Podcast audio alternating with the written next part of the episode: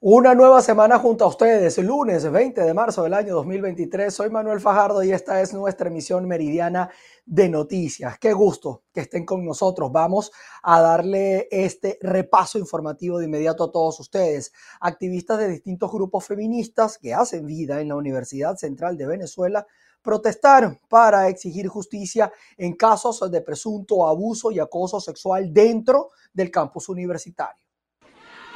Sí, gracias por el contacto. Nosotros nos encontramos en este momento en los espacios de la Universidad Central de Venezuela, específicamente en Tierra de Nadie, donde el día de hoy diversas organizaciones feministas y activistas se han reunido en este lugar para protestar por presuntos hechos de acoso y situaciones irregulares que han ocurrido en este campus universitario. A mi lado se encuentra Ana Belén Bello. Ella es activista representante ante el Consejo de Escuela de Antropología. Ana, por favor, cuéntanos qué es lo que está ocurriendo en la Universidad Central de Venezuela, por qué se está realizando esta asamblea o esta actividad del día de hoy.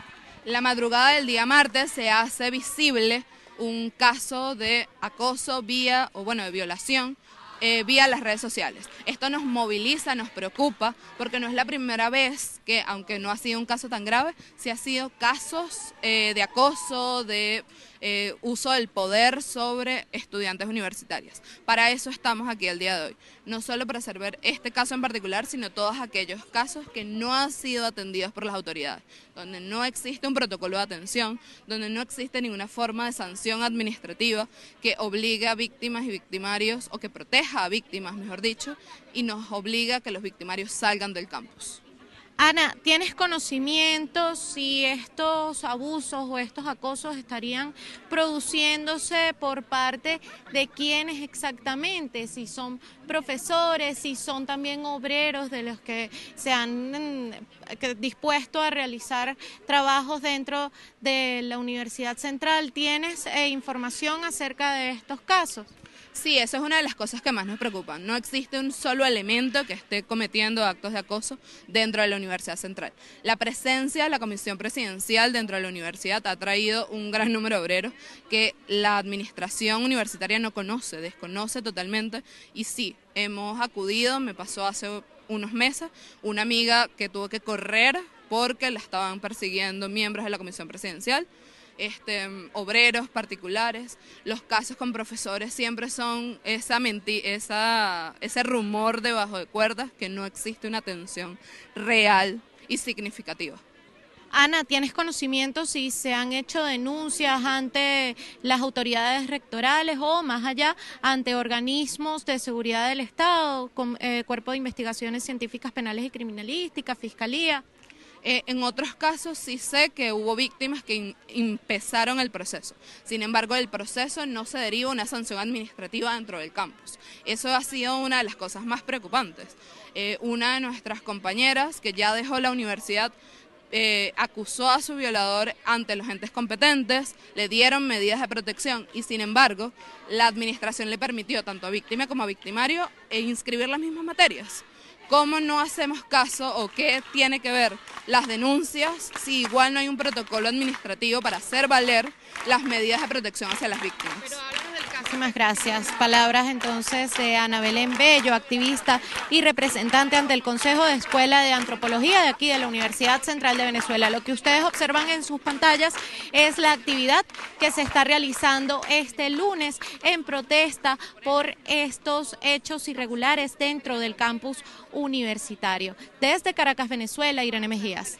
Mayor vigilancia es lo que se exige allí. ¿ah? Vamos a pasar a otras informaciones. Gremios y sindicatos del Estado Carabobo realizaron una asamblea intersectorial para exigir el aumento de salario y el respeto también a sus beneficios laborales.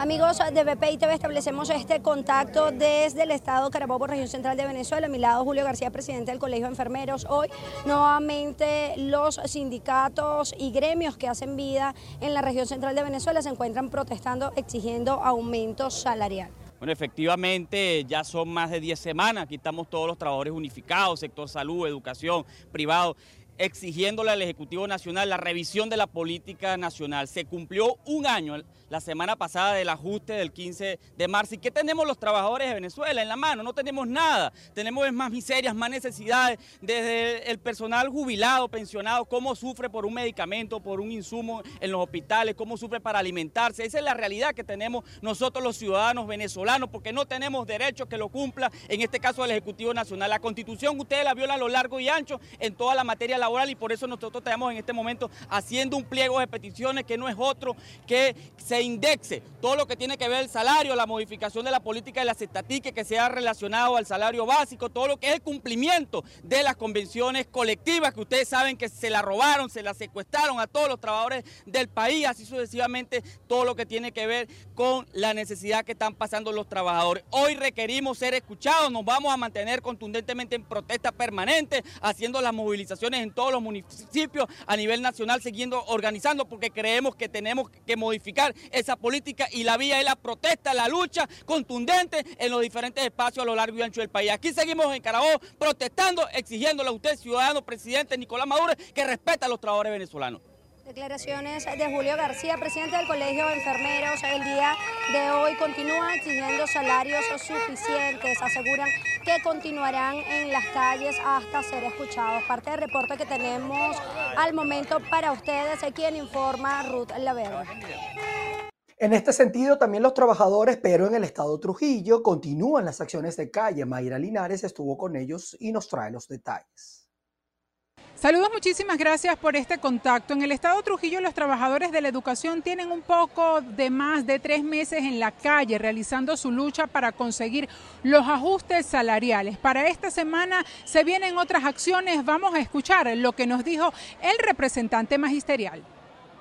Las acciones sindicales de los trabajadores de la educación. Y en este caso muy específico, el caso del Suma Trujillo Filial Fetra Magisterio, eh, mantiene y sostiene a través de la OPEP que existen recursos de miles de millones de dólares para honrar los compromisos de los trabajadores. Y lo que están por allí y que apareció en estos días más de 30 mil millones de dólares del gobierno socialista revolucionario del siglo XXI permite que a los trabajadores, a los maestros, se honre el compromiso de tener salarios dignos y suficientes. De allí que ahora más que nunca el magisterio trujillano y venezolano vamos a estar más unidos, plural y clasistamente, hasta lograr que se dignifique a todos los trabajadores de la educación.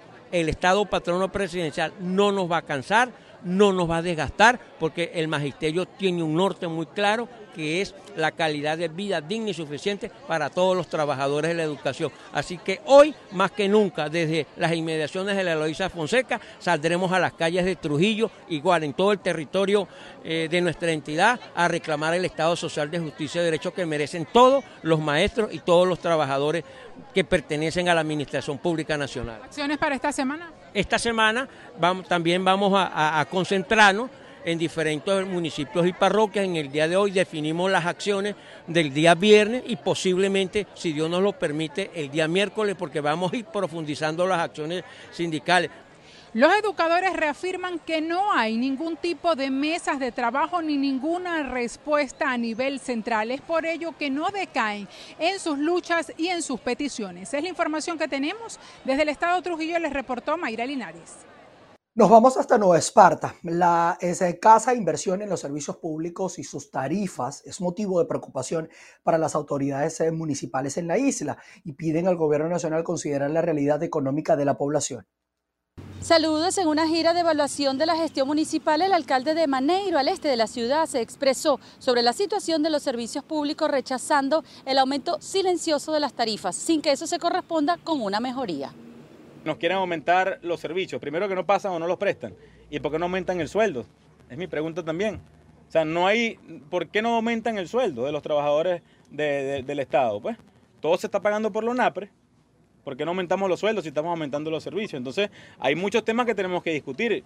La referencia del alcalde Rodríguez es también a la situación de la disposición de desechos sólidos, con cuya empresa, administrada por el Gobierno Nacional, mantiene un conflicto de tarifas.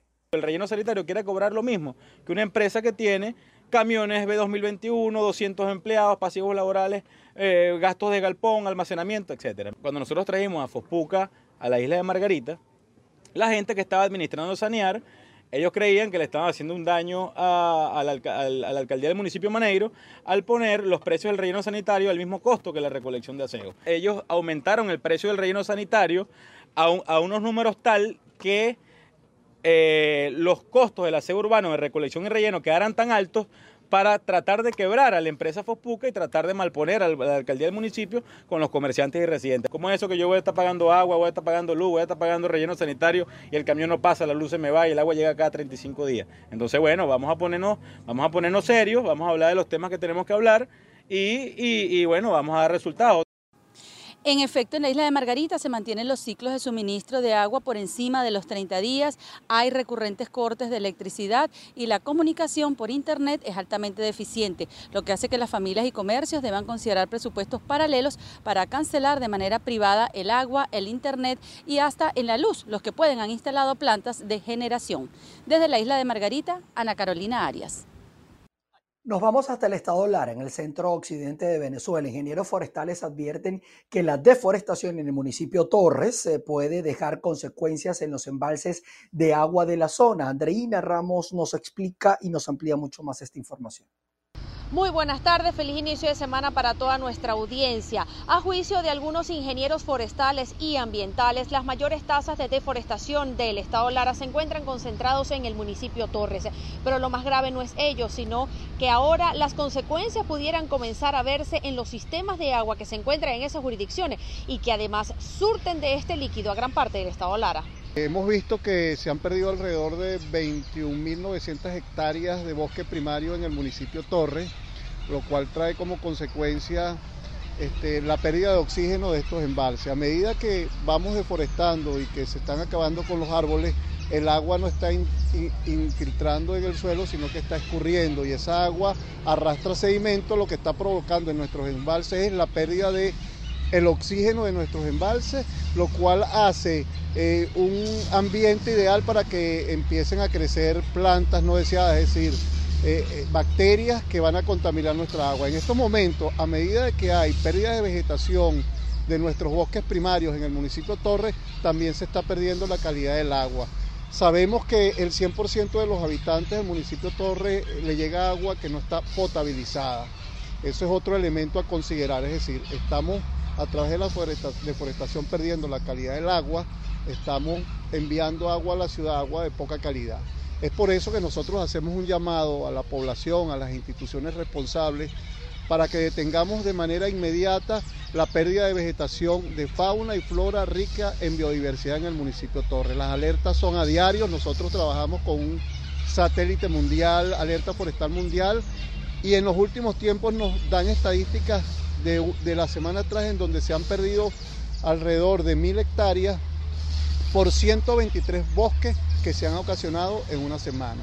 Esta denuncia está basada en las estadísticas que arroja el software Alerta de Deforestación Mundial. El propósito que tienen estos ingenieros forestales con estas estadísticas es presentársela a las autoridades para que sean ellos quienes tomen los correctivos y de alguna manera logren bajar las cifras de deforestación que hay en el estado Lara. Desde Barquisimeto reportó para ustedes Andreina Ramos. Y las fallas eléctricas continúan afectando al occidente de Venezuela. Por ejemplo, en Maracaibo, en el estado Zulia, conjuntos residenciales se quedan sin servicio eléctrico hasta por una semana.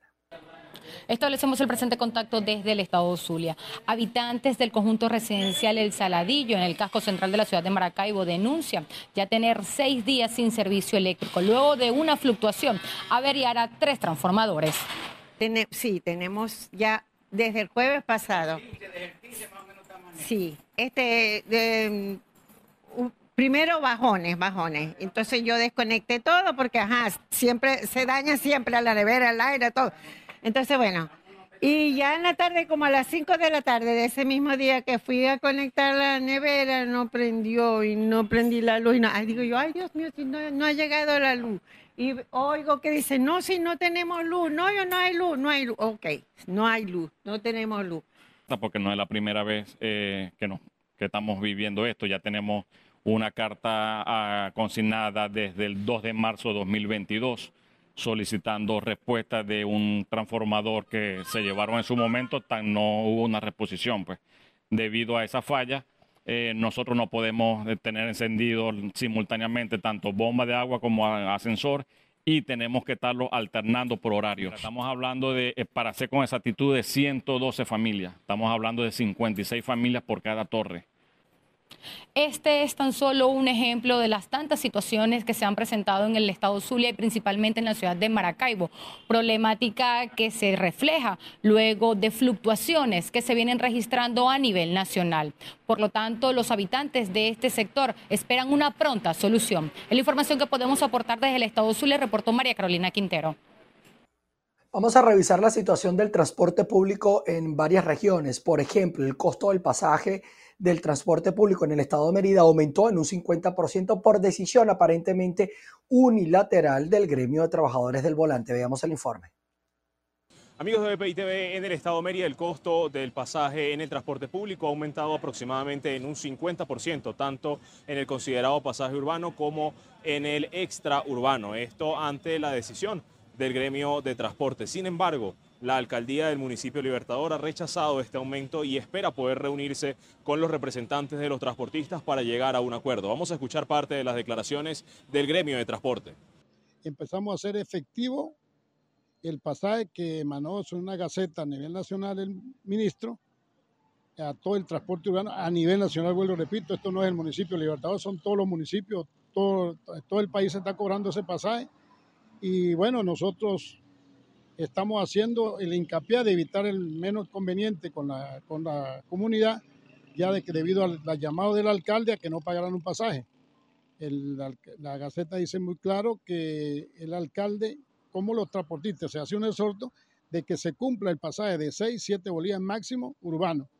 Nos reunimos con el alcalde, estuvimos hablando con él sobre el problema del pasaje, que son las rutas intermedias y largas como San Jacinto, El Chama, la Peregosa Alta, lo Oscuro, pero no logramos ningún objetivo en ese sentido. Él dijo que no y bueno, la idea es salir hoy a trabajar y a prestar un servicio con lo que medianamente tenemos, porque tampoco es que tenemos un montón de unidades para prestar un servicio cuando no tenemos combustible para trabajar. La necesidad de los transportistas es mucho. Primero, principal, aquí no ha vuelto, tenemos nosotros de parte del gobierno nacional, tenemos una ayuda que se supone, que llaman ellos la los repuestos en la casa del transportista, pero es unos repuestos que de verdad son baterías, aceite, a precio que hay en la calle, pero cosas para los motores, cajas y transmisiones como anteriormente había, a través de Fontur no lo hay.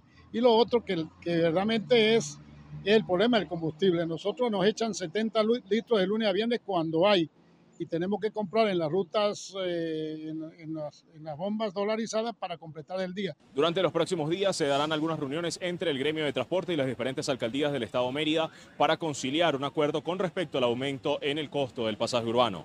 Desde el Estado Mérida, José Gregorio Rojas, BPI TV.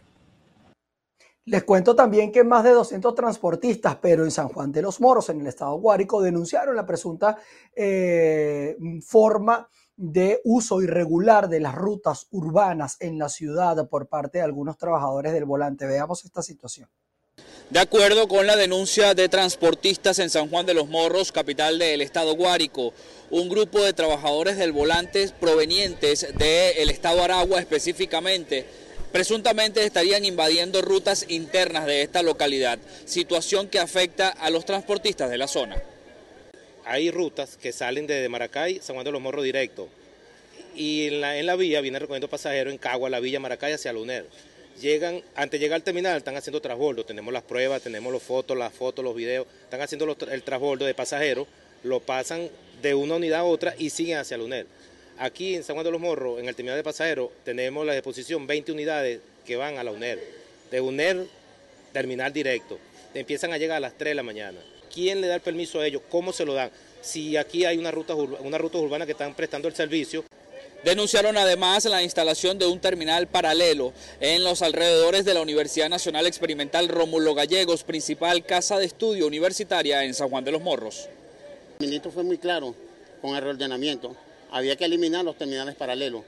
En la universidad se creó un terminal paralelo.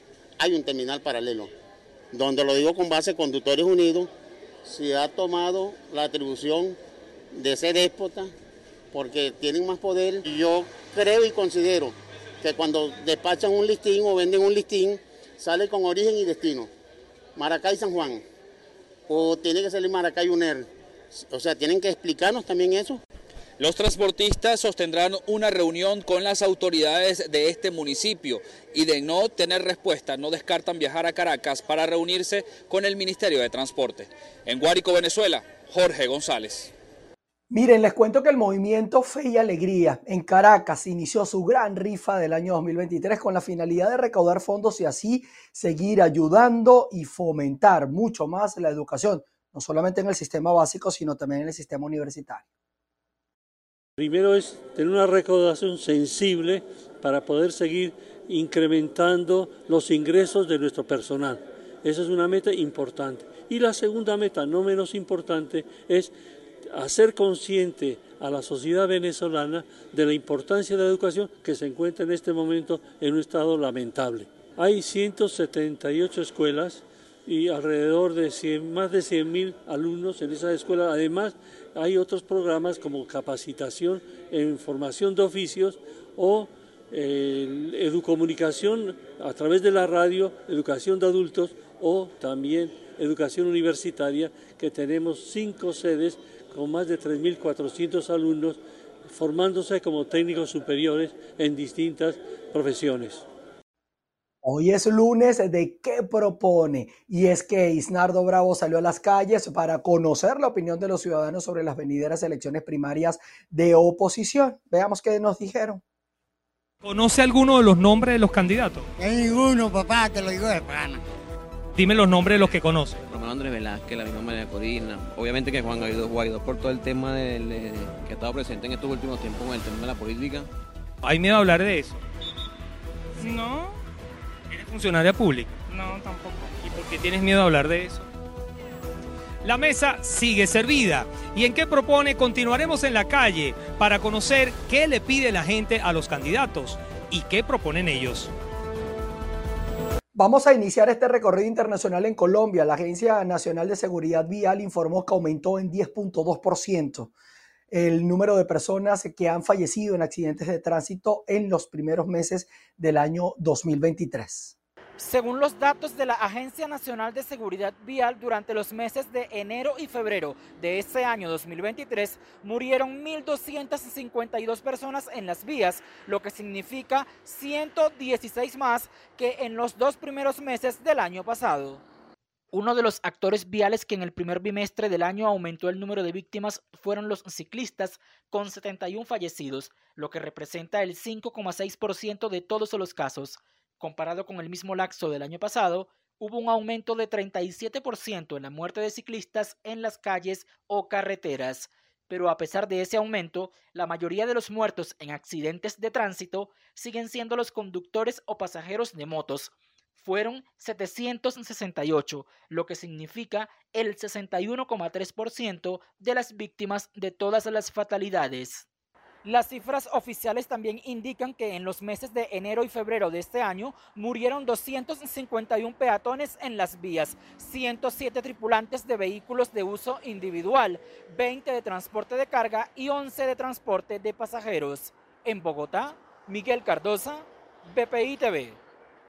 Y tras tiroteos durante los eventos de Spring Break en Miami Beach, en los Estados Unidos, las autoridades decretaron el estado de emergencia y también ordenaron un toque de queda nocturno. Tras los graves altercados ocurridos durante el fin de semana aquí en Miami Beach, en Florida, donde murieron dos personas baleadas en dos episodios diferentes, pues bien, las autoridades han decretado el estado de emergencia y también han impuesto un toque de queda en la zona más turística de la ciudad, aquí en Ocean Drive. El toque de queda ha estado activo durante seis horas, desde la medianoche hasta las seis de, la mañana de este lunes, y se ha tomado como, un- como una medida extraordinaria precisamente para evitar grandes aglomeraciones que según han admitido las autoridades, se descontrolaron, provocando conductas peligrosas e ilegales. La ciudad de Miami Beach ha convocado una comisión de emergencia para este lunes, en el que precisamente se va a abordar esta cuestión. Algunos comisionados están de acuerdo en imponer un nuevo toque de queda entre el jueves 23 de marzo y el lunes 26 para evitar altercados como los que se han visto en los últimos días y garantizar así la seguridad de los vecinos y turistas. Hay una gran preocupación entre la población del sur de la Florida después de que el viernes, poco antes de las 11 de la noche, se produjera un intercambio de balas justo aquí, en esta zona muy concurrida, llena de bares y restaurantes. Dos personas resultaron heridas y una falleció poco después de ser trasladada al hospital. El domingo de madrugada, aquí a mis espaldas, se produjo otro episodio fatal a cuatro calles del lugar donde se había producido el otro tiroteo y murió una persona. Las autoridades mantienen una fuerte presencia policial en este turístico barrio de South Beach y no se descarta incrementar aún más los operativos. Anthony Belchi, Voz de América, Miami. Escucharon ustedes allí el reporte de Anthony Belchi de eh, la cadena aliada Voz de América.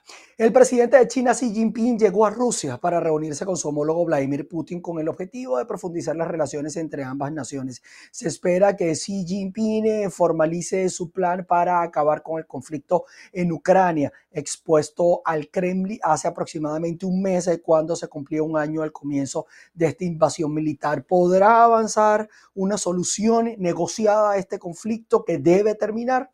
Es la pregunta que nosotros nos hacemos y que el concierto internacional también debe abocarse a generar una solución para evitar toda esta situación que se ha dado entre Rusia y Ucrania. Con esto nosotros llegamos al final de nuestra emisión meridiana. Gracias a ustedes por estar en nuestra sintonía. Quédense porque vamos a seguir trabajando para ustedes en todas nuestras plataformas y mantenerles informados. Nos volveremos a ver a las seis de la tarde en nuestra emisión central. Así allí los voy a esperar. Chao, chao.